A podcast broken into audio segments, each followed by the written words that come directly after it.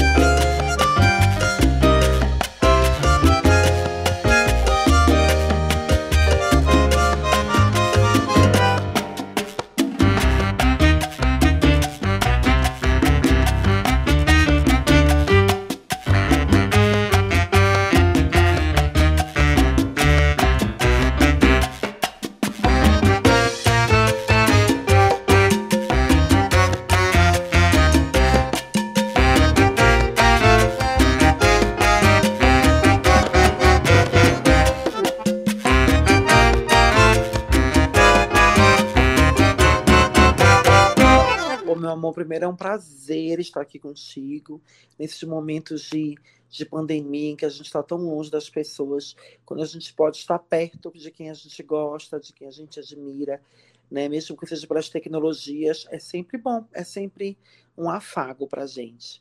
É, eu sou essa pessoa, eu sou essa, essa, essa amazônida que saiu de Belém do Pará há alguns anos, é, quando parte da sua militância se torna uma estratégia de ocupação desses lugares é, executivos, né, da gestão pública, e aí fui aprendendo muito, fui fazendo um pouco, fui contribuindo um pouquinho, e hoje estou aqui novamente no locus do movimento social, né, tentando passar por tudo isso junta e junte de, dessa galera toda, dessa nossa população que vive para resistir. Que bacana, Sim. Também fico muito feliz de você ter aceito o convite de um projeto que está começando ainda. É bem difícil é, a gente começar, mas quando começa o negócio não para, né? Eu queria falar um pouquinho, trazer um pouquinho da sua trajetória. E, e longe de querer construir uma heroína similar, porque você, obviamente, é uma referência no Brasil, na sua região é, que é de norte e nordeste, essa região amazônica que você citou para gente, mas longe de construir essa narrativa é, heróica, que é muito complicado, sobretudo quando a gente fala de pessoas trans e travestis, né? Como que você vê essa trajetória de Similar que sai lá do Pará e vai para Brasília, depois vai fazer gestão de um dos maiores programas de políticas públicas para travestis e transexuais da América Latina, né, que é o Transcidadania.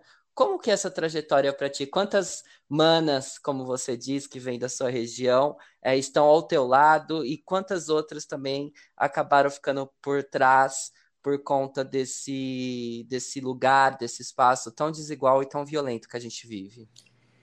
Olha, Nelson, primeiro assim, eu não esperava sair né, de Belém do Pará. Eu, eu, eu militava, é, eu me sustentava né, com alguns trabalhos é, que eu fazia para o terceiro setor, com uma atuação na noite é, como artista e na atuação na noite na prostituição. Então, assim, e fazia parte de mandatos políticos, né, colaborava com alguns mandatos e, e ganhava uma ajuda de custo.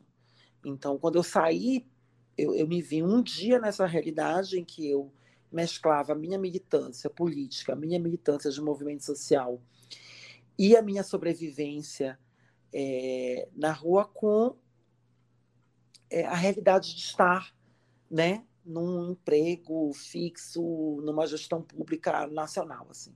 Então foi um choque para mim, assim, foi um reaprendizado. Eu fui, eu que, que fiz parte de uma academia, que, né, que é, fiz uma universidade, um, um, um, privilégio que muitas, é, como eu, não tinha né? É, eu tive que reaprender tudo, eu tive que reaprender tudo na minha vida, eu tive que me é, reaprender é, como estar naquele lugar, eu tive que mudar as minhas, né? Eu estou falando do, da roupa, do calçado, é, da postura, do horário de dormir, tudo foi modificado, né? Tudo foi readequado, né? Para uma é, uma necessidade que era estar nesse lugar. É, mas tem algo que, que mexe comigo, assim. É que quando eu fui para a gestão pública federal e logo em seguida eu vim para São Paulo, a, o que eu pensava era, primeiro, eu não posso me higienizar. Eu não posso agora cumprir o papel que a cisgeneridade estipula como um padrão nas relações humanas, sociais e de trabalho. Eu não posso ser isso. Obviamente eu tenho que, não, meu corpo tem que, tem que passar uma mensagem, a minha linguagem tem que passar uma mensagem. Eu tenho que me fazer ser entendida, mas eu não posso tirar, abrir mão da lógica de vida que a minha transgeneridade é, me trouxe e constituiu na minha vida. Então isso primeiro era latente. Era uma preocupação minha. A segunda coisa é que eu pensava também é, eu estou indo disputar esse lugar da gestão. Eu não sou a gestão. Eu não sou o governo. Então, assim, eu tinha, eu ficava pensando assim, eu via muitas pessoas que, vi, que foram no movimento e ocuparam esse lugar, querendo ser esse lugar, querendo ser a pessoa cisgênera, querendo ser a pessoa heterossexual, querendo ser, né, é, como que um movimento meio que ostentação, mais ostentação do que do que política pública de verdade. E eu dizer, eu não posso abandonar o meu lugar, esquecer o meu lugar. O meu lugar é o movimento social. Um dia eu volto para ali, eu quero, eu quero quando voltar, eu ter as portas abertas para mim. Então isso eu pensava, eu estou emprestada para uma disputa. Eu não posso absorver isso aqui e, e estar a serviço do sistema cisnormativo, né? Eu não posso. Então assim, era algo que eu ficava o tempo inteiro me cobrando. E por último, é que eu fiquei pensando, quando eu, tanto quando eu cheguei a Brasília, mas principalmente quando eu cheguei a São Paulo, porque muitas travestis saem de Belém do Pará para vir para São Paulo para o mercado sexual. E quando eu cheguei em Brasília, eu, pensei, eu, eu senti isso, mas quando eu cheguei em São Paulo, eu senti mais fortemente. Quer dizer assim, eu sou uma travesti paraense que chega em São Paulo, que chega em Brasília com um convite de emprego formal para trabalhar no lugar em que nós não pensávamos estar. Né? Eu, eu, eu olhava para as minhas iguais e dizia assim: eu sou a única que eu conheço. Eu não quero ser a única. Eu não quero mais ser a única. Né? Eu não quero mais ser a primeira. Eu, eu acho esse título da primeira incômodo. Eu não quero ser a primeira. Eu queria ser centésima. Eu queria ser a milionésima. Eu não queria ter sido a primeira. Então, isso foi muito forte para mim. Que legal você trazer essa trajetória. Eu faço um pouco do paralelo é, comigo enquanto homem cisgênero, gay. É, é bom, a, a, a, Estou mais ou menos 10 anos enquanto jornalista, escrevi para hoje extinta revista Júnior, da, da, da, editora Mix Brasil, depois a H Magazine, até que o nosso encontro foi na Prefeitura de São Paulo, lá em 2015, 2016, durante a gestão do, do Fernando Haddad, você na coordenação do programa Transcidadania.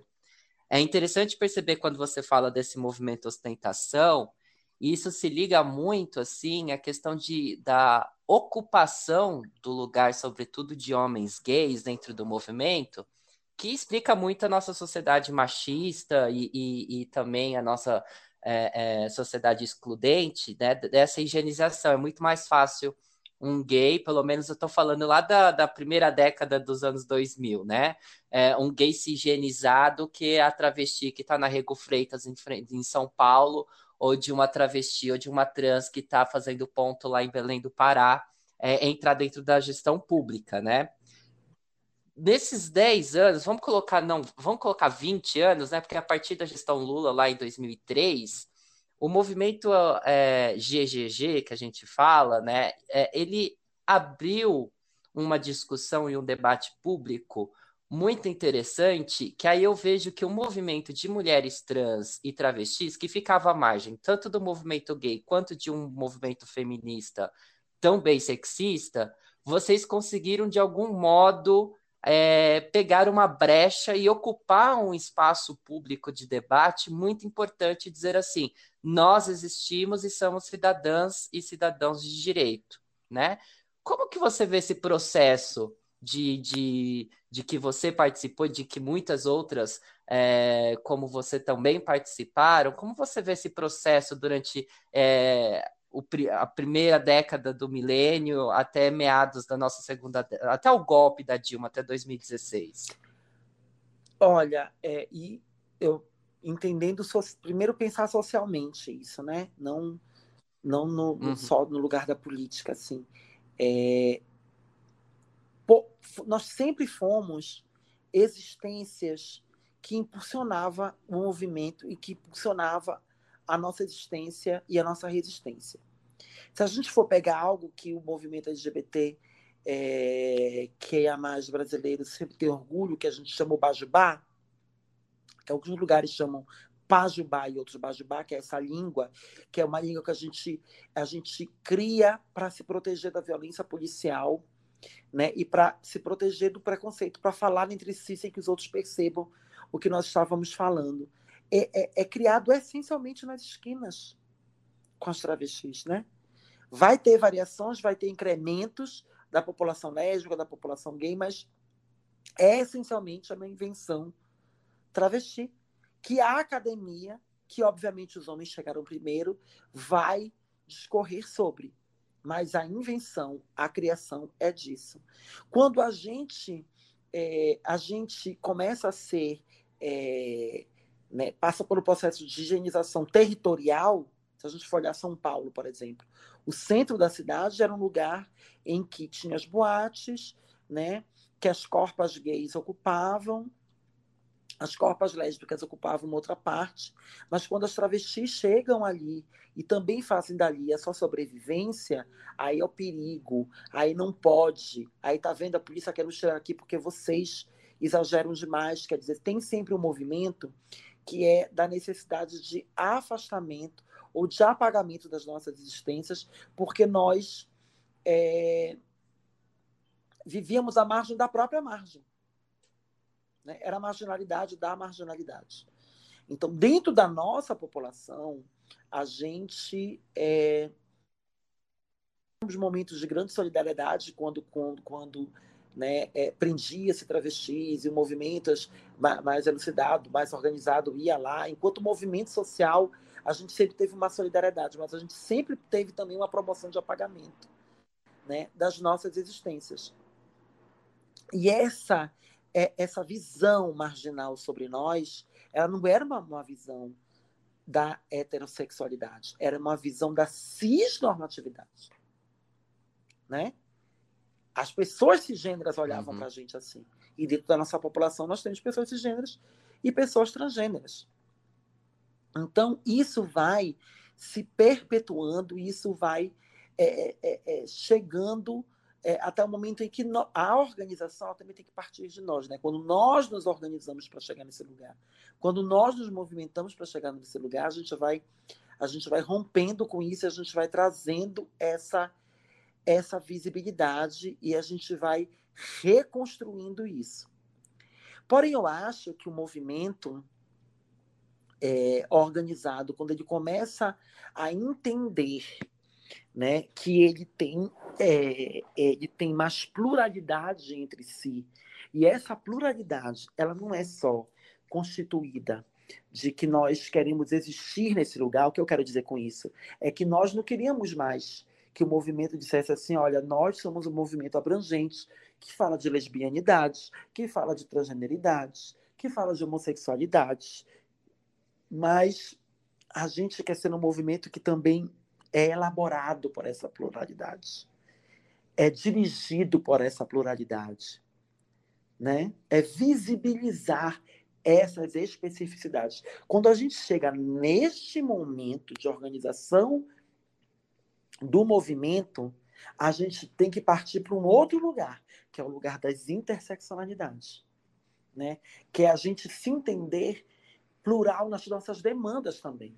A gente não queria mais falar só sobre AIDS. A gente não queria mais falar só sobre é, é, é, algo, algo específico no campo da saúde. Nós queremos falar sobre tudo. Nós queremos falar sobre todas as nossas necessidades. Né? Nós queremos falar sobre os recortes que nos fazem ser assassinados, como raça. Então, a gente vai trazer toda essa necessidade, né? toda essa constituição que eu acho que nem o campo da esquerda e nem o campo progressista é, conseguiu segurar esse rojão. E aí, é, é, é, isso tem muito a ver com golpe, inclusive. Né? Porque o, a extrema-direita ela vai perceber assim: eles não vão fazer o enfrentamento. Eles, esquerda, né? não vão fazer o enfrentamento do debate da moralidade. Nós vamos engolir eles por aí. Então, é, ao né, um, um, movimento que não é só no, não, não aconteceu só no Brasil, isso aconteceu na América Latina, isso aconteceu em diversos lugares, né? Quando esse progressismo, né? Quando esse movimento progressista, quando esse é, é, é essa esquerda, ela não consegue absorver esse debate, ela se rende, ela se envergonha desse debate, ela não faz uma disputa real do que realmente sustenta é, é, isso na, na, na, na sociedade, que essa relação patriarcal, ela vai ruir, ela vai perder. Né? E aí a gente vê esse movimento acontecer é, em diversos países, né? porque o debate ele é essencialmente moral, ele é mais moral que econômico, inclusive, na minha opinião. Então, é, eu acho que as pessoas não pegaram a visão que elas tinham que investir nesse movimento e investir nessa pluralidade desse movimento e não na pausterização dessas organizações.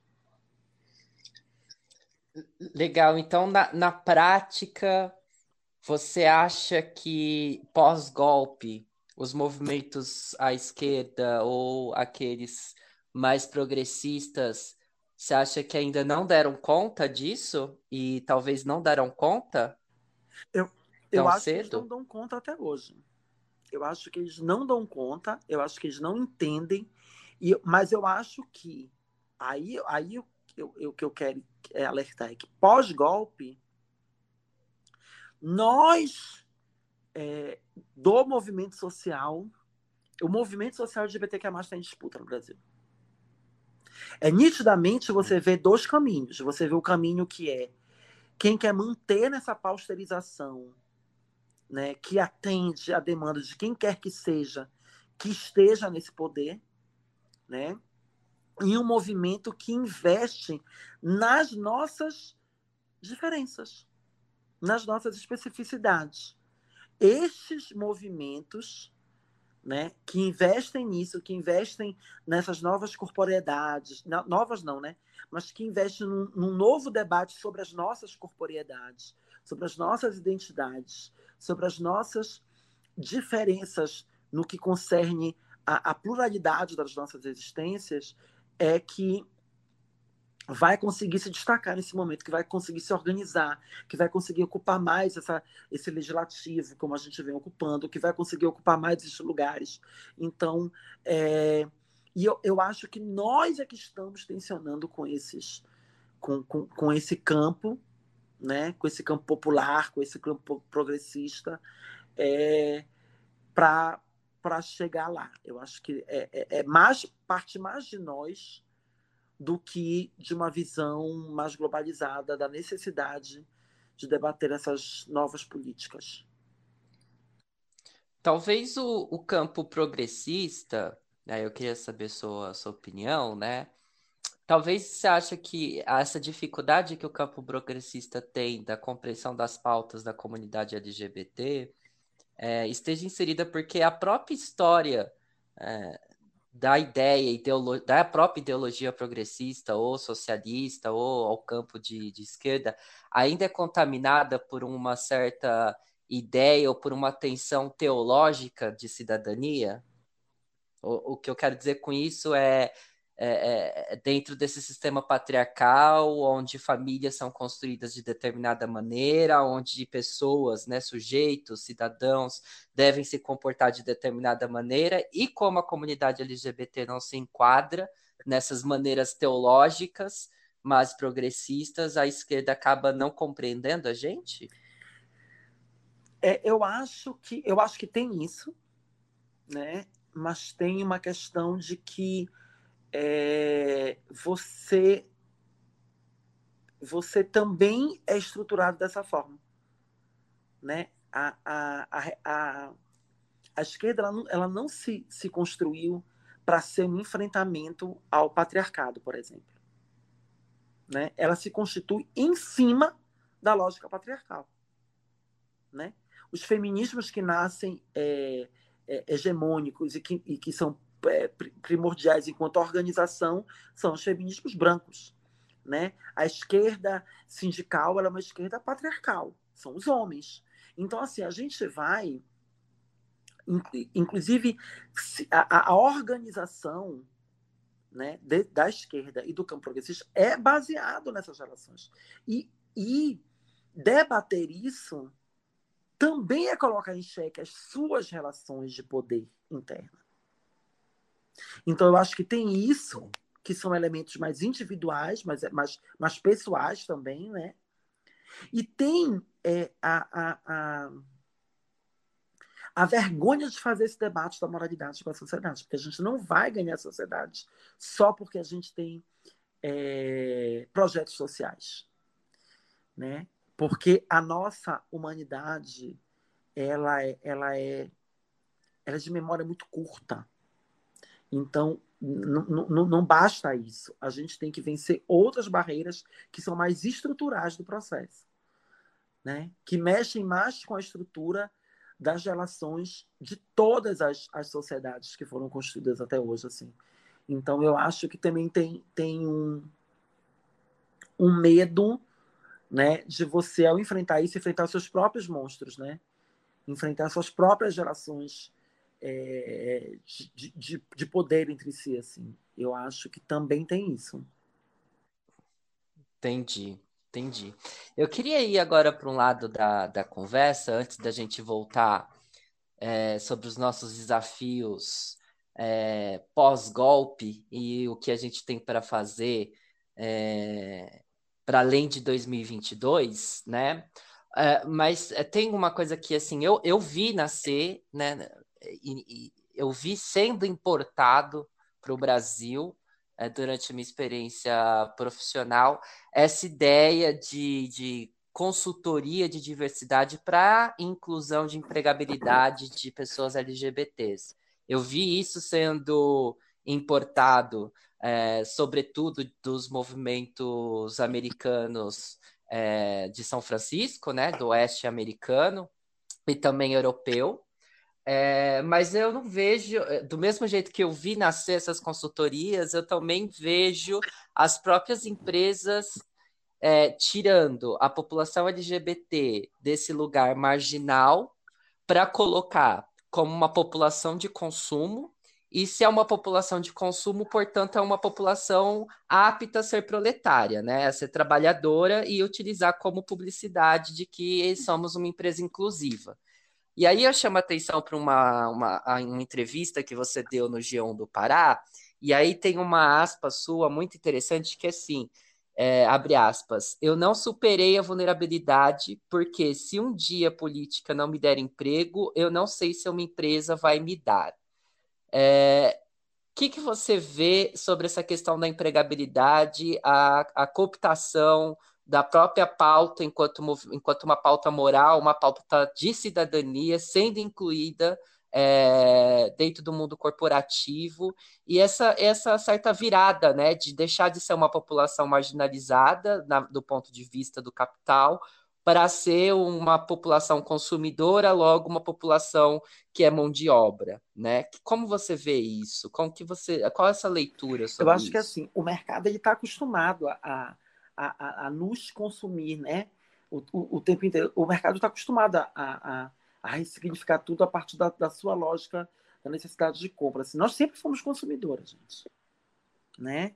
Muito antes, inclusive, de nós termos esse movimento em que homossexuais mais empoderados ocupam o mercado de trabalho, os travestis já iam para a Europa já voltavam com grana, já compravam família. Né? Então a gente sempre foi consumidora. A gente sempre é consumidor de alguma forma. Então a gente sempre consumiu. Só que por que, que esse mercado também passa a nos entender é, é quando a gente começa a consumir cada vez mais o que é, o que desponta é, na sociedade. Né? Agora, o que eu vejo de dificuldade assim no, no, no mercado é que assim a gente é, é a gente faz tudo o que a gente puder fazer para que você tenha a garantia de consumir. Mas pouco nós avançamos nos direitos trabalhistas das pessoas LGBTQIA+. Então, no que concerne uma empresa, ela não poder dizer que ela, é, ela, ela, ela, ela trabalhar, ela ter cuidado com a sua opinião pública, ela ter cuidado com o que ela expressa nas suas campanhas, ela ter cuidado com o que ela posta nas suas redes sociais, né? Ela investir em certos eventos ou em certos artistas que falam de diversidade, ela, ela fazer marcas, fazer é, produtos para essa população. Isso eu acho que você tem um avanço, né? Você dizer que você contrata é, cases de sucesso, porque é isso que a gente faz também, né? A gente contrata Sim. cinco para dizer que é case de sucesso, mas não, não, não. Agora, será que a gente avança em direitos trabalhistas? Será que a gente, por exemplo, vence o assédio moral? Porque eu não encaro, com, eu, eu, eu, eu, mercado, eu não encaro isso como assédio. Eu não encaro isso como preocupante. Né? É, é, eu não tenho, é, eu não vejo como uma relação dentro da minha empresa, que ela é uma relação LGBTI fóbica, que ela é uma relação transfóbica, né, homofóbica, eu não vejo isso como uma questão que tem que ser superada dentro do meu corpo empresarial. Eu não vejo isso. Eu vejo isso como um problema que tem que ser resolvido. Mas eu não vejo isso, né, um problema que tem que ser resolvido no que eu digo, eu não quero que isso vaze, eu não quero que isso. Né? Então, assim, a gente. É, é, é, e aí eu vejo essa relação de consultoria constituída hoje na relação entre é, população LGBTQIA+, e empresas, mais preocupada com o que nós vamos fazer para fazer com que essas pessoas se sintam agradáveis, né, é, confortáveis em consumir, do que eu criar um ambiente propício de trabalho que respeite as existências, mas que promova o direito dessa população. Eu não vejo isso. Quantas empresas têm uma política nítida para casais homoafetivos? Nós não temos isso. Quantas empresas têm né, é, a questão da, do enfrentamento à violência dentro da própria empresa? Né? Se eu tenho um funcionário que tem anos de carreira, que é um homem de bem, que tem toda aquela imagem que a sociedade prega, é, será que ao ele cometer um assédio dentro da minha empresa, será que eu vou mais me preocupar em mediar a situação do que entender que essa pessoa está cometendo um crime? Né? Então, eu acho que é, é, essa balança ela não é favorável para os direitos da, da população LGBTQ+. Ela é mais favorável para o mercado. É, eu, eu concordo plenissimamente com você. É, e, e, eu ainda agrego um outro fator né, que, que, que eu venho acompanhando, é que me parece que as consultorias de diversidade e aquelas que se dedicam à empregabilidade da população LGBT quase que centralizam essa pauta como se fosse assim o, o candidato, né? É, ele recebe um selinho de qualidade dessa consultoria como apto ao trabalho. E toda a, a todo o, o resto da população LGBT que não consegue alcançar os bancos de currículo, as, é, os sujeitos que, que estão empoderados dentro dessas consultorias ficam de fora à margem do próprio mercado de trabalho. Ou seja, é como se as grandes empresas, aquelas que, querer, que já têm todos os defeitos possíveis dos direitos trabalhistas, mas é o que oferece o, o melhor ambiente, uma carteira assinada, plano de saúde, é, férias, décimo terceiro, porque é isso que a gente quer né? A gente não quer ser mais um PJ. É, é como se eu não conseguisse alcançar essas empresas se não fosse via uma consultoria dessa de diversidade, né? Essa tal dessa curadoria de, de, de mão de obra. E que né? às vezes é, traz uma parte, uma parcela dessa população para eu me, me aproveitar desta, né, da situação de pauperização dessa população para ter eu, eu, ganho mais com esses cases de sucesso do que realmente essas pessoas ganham enquanto direitos trabalhistas, assim, enquanto, enquanto segurança de trabalho, assim. Qual é a, a segurança de trabalho Sim. que eu tenho como uma travesti em algum lugar, em uma empresa, assim, sabe? Eu não sei se eu tenho, eu não sei se, se as travestis têm, entendeu? Sim. É... Sim, legal, muito interessante. E aí, já que a gente falou de Estado, falou de governo, falou de política, a gente falou de mercado de trabalho, é, pensando nessa transição do golpe, nesses últimos anos que a gente tem, a gente falou muito sobre os problemas é, do campo progressista, os problemas da esquerda de compreensão da pauta do movimento LGBT. E aí eu te pergunto, aonde nós, enquanto movimentos, falhamos nesses anos? Olha, Nelson, eu acho que a gente é, falhou quando a gente. É, é, primeiro, a gente comprou um formato que não era nosso, né? A gente, enquanto movimento, a gente foi. É, a gente comprou uma ideia de que a gente estava vivendo um lugar que não era nosso, assim, né? É, você imagina é, militantes extremamente pauperizados, que a nossa militância, quem faz militância LGBTQ+, no dia a dia, não é a, a, nossa galera mais acadêmica, não é a galera, a galera que está tá no, no, trabalho. Tem essas pessoas, tem, mas aqui, o grosso da nossa, nossa militância é a periferia. O grosso da militância LGBTQ+, é a periferia. E acho que às vezes a gente compra uma ideia é, com os grandes encontros, com grandes né, da ida, eu acho que a gente primeiro se deslumbrou um pouco. É, segundo é que a gente tem uma, uma, certa disputa de ego no movimento que me, me irrita muito. É assim, a gente, é, é eu quero ser pai, mãe, padrinho, madrinha da, da conquista. Eu quero dizer que fui eu que conquistei.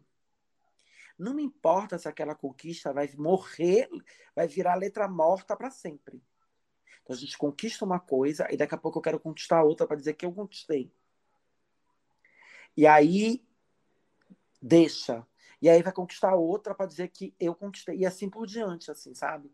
É, e aí eu acho que isso a gente fez com que a gente fosse aceitando migalhas e que a gente sempre foi aceitando puxadinho, a gente sempre teve puxadinho na política pública, sabe?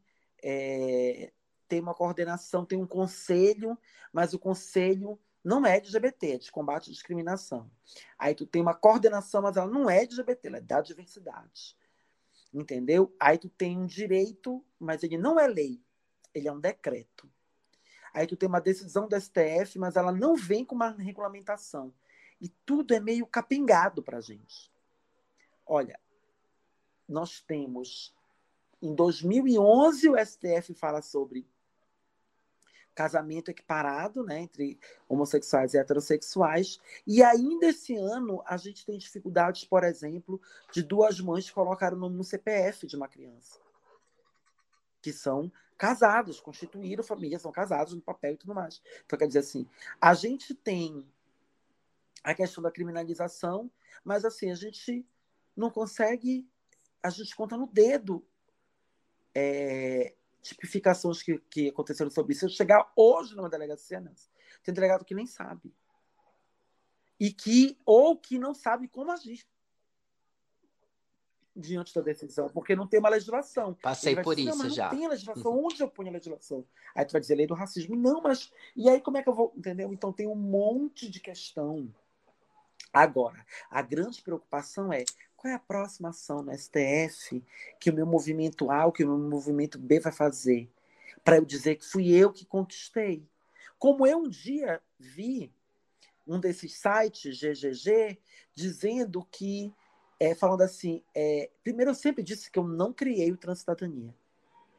Eu tenho orgulho de ter implementado esse programa e com muito esforço, não só meu, mas de toda uma equipe de toda uma intenção que passa desde a coordenação LGBT até a equipe de ponta, que queria que aquilo desse certo e foi muito sucesso, mas não é mérito meu, é mérito dessa coletividade.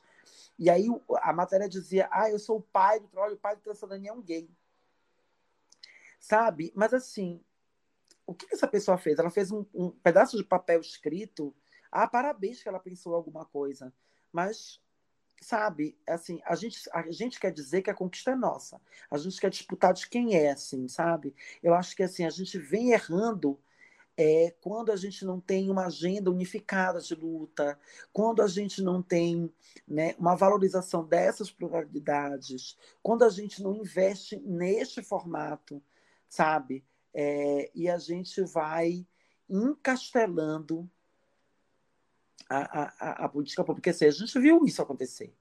A gente viu numa canetada um presidente acabar com vários espaços de diálogo é, e de participação popular. Em uma única canetada, quantos conselhos, com, é, comissões, né, é, é, é, núcleos foram extintos, né, comitês foram extintos, né, com uma única canetada. Quantas coordenações que não eram. Quer dizer assim, a gente está sempre se contentando com puxadinha para dizer eu fui a primeira, eu fui o primeiro, eu fui quem conquistou, eu que estava lá, eu que escolhi. Então, assim, a gente, eu acho que precisa é, é, se constituir né, é, enquanto um movimento ah, né, mais é, eu não vou, não é unificado, sabe? Eu acho que é a palavra, é, mas a gente precisa de maior capilaridade Sim. desse exercício da nossa prática de fazer ativismo no Brasil, assim, na minha opinião.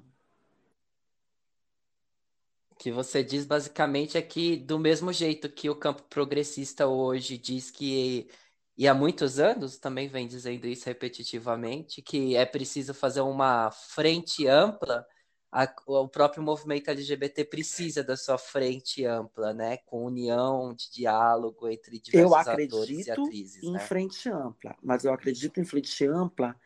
É, eu, não, eu não aguento mais esse discurso que ah, a gente tem que conversar com todo mundo. Isso é bobagem. Isso é mentira. Entendeu? Para mim não tem que conversar com todo mundo, não. Para mim tem que conversar com quem uhum. se entende LGBTQIA+, está de um lado do processo. Eu, não é toda LGBTQIA+, que me representa. Não basta ser travesti, não basta ser lésbica, não basta ser gay para me representar. Eu me sinto representada por homens gays, desde que estejam de um lado do processo, do lado do feminismo, né, no antirracismo, né, em se entendendo é, enquanto disputa do Estado e não querendo ser o Estado para oprimir. Eu não quero alguém que queira ser opressora. Eu quero alguém que entenda que a gente tem que vencer a opressão. Então, assim, eu acredito em frente ampla. Eu acredito em frente ampla assim, ó. Nós temos que defender um movimento que reconheça a sua pluralidade, que invista na sua diversidade. Isso eu topo. Agora, dizer que a gente tem que fechar com todo mundo, que a gente tem que colocar todo mundo aqui, só porque é, é travesti sente a mesma dor que eu, ó, ela pode até sentir a mesma dor que eu, mas acho que ela não entendeu o rolê, não vou, não é para fechar comigo. Assim, eu, eu, eu tô convicta e acho que se alguma coisa a gente tem que aprender com um golpe, é isso. É que a gente, a gente barganhou muito. Sim.